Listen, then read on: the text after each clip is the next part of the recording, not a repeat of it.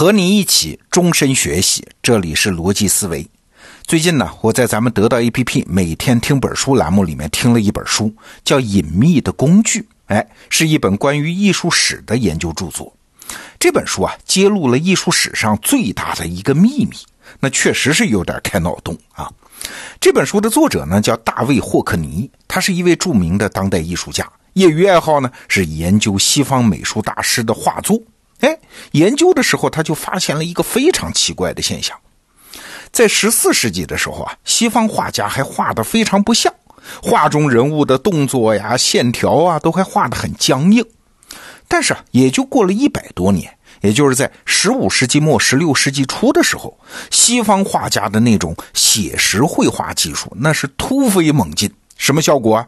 跟今天照相机拍出来的效果有的一拼，画得非常像。那他们是怎么做到的呢？原来我们以为啊，这可能就是绘画技术本身的进步，但是霍克尼发现，哎，并不是，背后啊，其实有一个作弊的机制，什么呢？就是光学仪器啊。简单说，就是借助镜子或者是透镜，把物体或者是人物投在画布上，描出线条，然后再画啊。你就把它理解为土法的照相机 PPT，那怎么能还不像呢？怎么样？听到这儿，对那些艺术大师的崇拜瞬间有点坍塌啊！他们画的像，原来是靠技术的，是作弊的。但是今天我们想说的话题，不是这些艺术家的诚信问题，而是技术的两个有趣特征。下面我们分别说。那第一个特征呢，是技术是很难保密的。你想啊，画家靠光学仪器来绘画，这事儿我们今天才知道啊。那当年当然就是天大的秘密。为啥？画家嘛，那是靠技术吃饭的呀。技术含量高是这一行自抬身价的方法。如果买主都知道他们画画不过就是拿着镜子照着画，那就是行业灾难啊。所以用光学仪器作画这事儿啊，有点像魔术师的机密，它只能在师徒之间秘密相传。从来没有人真正公开讨论过这些绘画技巧。那师傅对徒弟千叮咛万嘱咐，千万不能让别人知道了。但是结果呢？别人真的不知道吗？哎，如果你去逛西方的美术馆，你会发现在文艺复兴的末期啊，那些画工栩栩如生的画家，那可不是一个两个，而是涌现了一大批。这说明啥？说明同时代很多画家他都是这么干的。这说明大家都知道，只不过外行不知道。那为啥内行间这事儿它就不是秘密呢？你想啊，我们是同行哎，一个时代的人用的工具大家都差不多嘛，思维方式大家也都差不多嘛。即使在水平上有差距，那也是在毫厘之间。如果咱俩都是这一行的，突然我发现你技法大进啊，外行可能没啥感觉，但我们是同行哎，我肯定能判断你是加了外挂，有了外援。就像今天我们打网络游戏的时候啊，咱俩是常年配合的队友，突然某一次打游戏你技术提高了一大截，那我肯定怀疑是别的人登录了你的账号啊，这道理是一样的啊。那有了这个怀疑就好办了。一个时代的技术基础就那么多，有人找到了一条密道，通向了某个地方，那已经证明路通了。那我剩下来的事儿就是慢慢的试就好了。我总会找到这条密道啊！虽然我刚开始并不知道你是怎么达成的。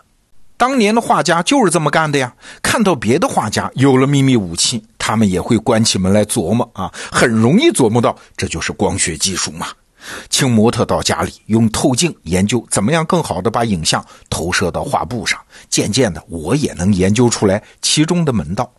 比如说，鼎鼎大名的画家鲁本斯啊，虽然他自己不用，但他曾经就邀请自己的其他画家朋友前往意大利进修一下透视技术。这书里啊，还记载了这么个事儿。到了十七世纪的时候，诗人惠更斯有一次给自己的画家朋友展示他觉得很神奇的光学暗箱啊，哎呀，对方觉得很惊讶呀，还提了好几个天真的问题。等画家朋友走了之后，这诗人惠更斯才回过味儿来，对方哪里是第一次见到暗箱哦，分明是故意假装对这项技术毫不知情。哎，你发现没有？技术是有一种特质的，那就是只要这个技术被大家知道，是知道啊，还不是了解啊，怎么做不知道，就是知道这个技术在这个世界上存在。用不了多久，这项技术就会被所有人掌握。那我们就拿核武器来说嘛，只要核武器的相关理论突破了，也有人做出来了，证明这条路是通的，那跟进的人花的力气其实没有那么大。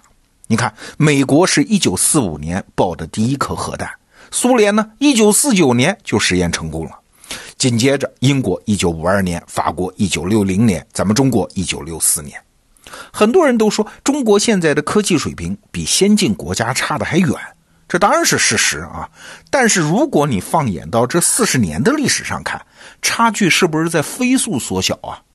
对，技术只要创新出来，马上就会扩散。这一幕在人类历史上是反复重演的。我当年做记者的时候啊，采访过一家高科技企业，我当时就问了那个企业家一个傻问题。我说啊，在这一行里面，你们是走这条技术路线的，那请问会不会出现另外一家企业突然走了另外一条技术路线，然后一下子就超过你们？那叫弯道超车。那位企业家听了我的问题就哈哈直乐，说怎么可能呢？一条技术路线从基础理论研究开始，它就是透明的呀。从基础理论到实用技术，这路长着呢。对于我们干这一行的人来说，一路都会关注啊，这一行有什么新的技术路线？如果这条路线真的有戏，我们也就跟上了，距离不会太大啊，不可能突然半路杀出一个程咬金。吴军老师啊，最近也说过这么一番话，我印象很深。吴军老师说，在同一个时代，不同公司彼此之间技术差距不会太大。现在的很多创业公司会高估自己的技术优势。那即便有公司掌握了一门新技术，其他公司追赶上来的时间其实也就半年左右。当然了，我在这儿提醒一句啊，如果技术差距不是来自于技术本身，而是其他的社会因素，那就另当别论了。比如我们以前节目就聊过中国芯片技术的问题，大家感兴趣的话，可以去听一下第五百四十一期的逻辑思维节目。好，言归正传啊。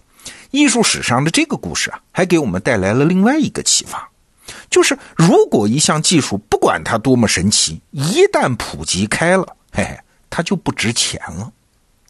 在艺术史上很长一段时期，画家都在不断追求画的更加逼真啊，所以就不断要使用光学仪器嘛，这就导致光学仪器技术突飞猛进，这是个意外的副产品呐。在十五世纪的末期啊，这些画家对光学仪器的使用还藏着掖着，不肯告诉别人。过了不到二百年，欧洲街上的书店就开始光明正大的售卖关于暗箱技术的书籍了啊。那顺着这条技术道路往前发展，前方是什么呀？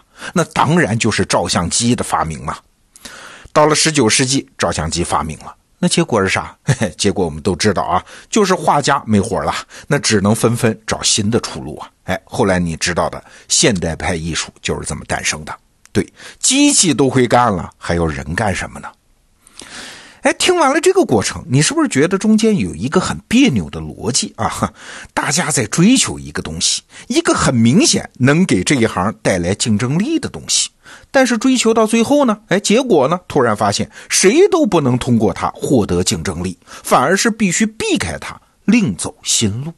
其实啊，这样的事儿天天在我们身边发生啊！你想嘛，当年会使用电脑打字，那就是个技术啊；会编个简单的程，那就是门手艺啊。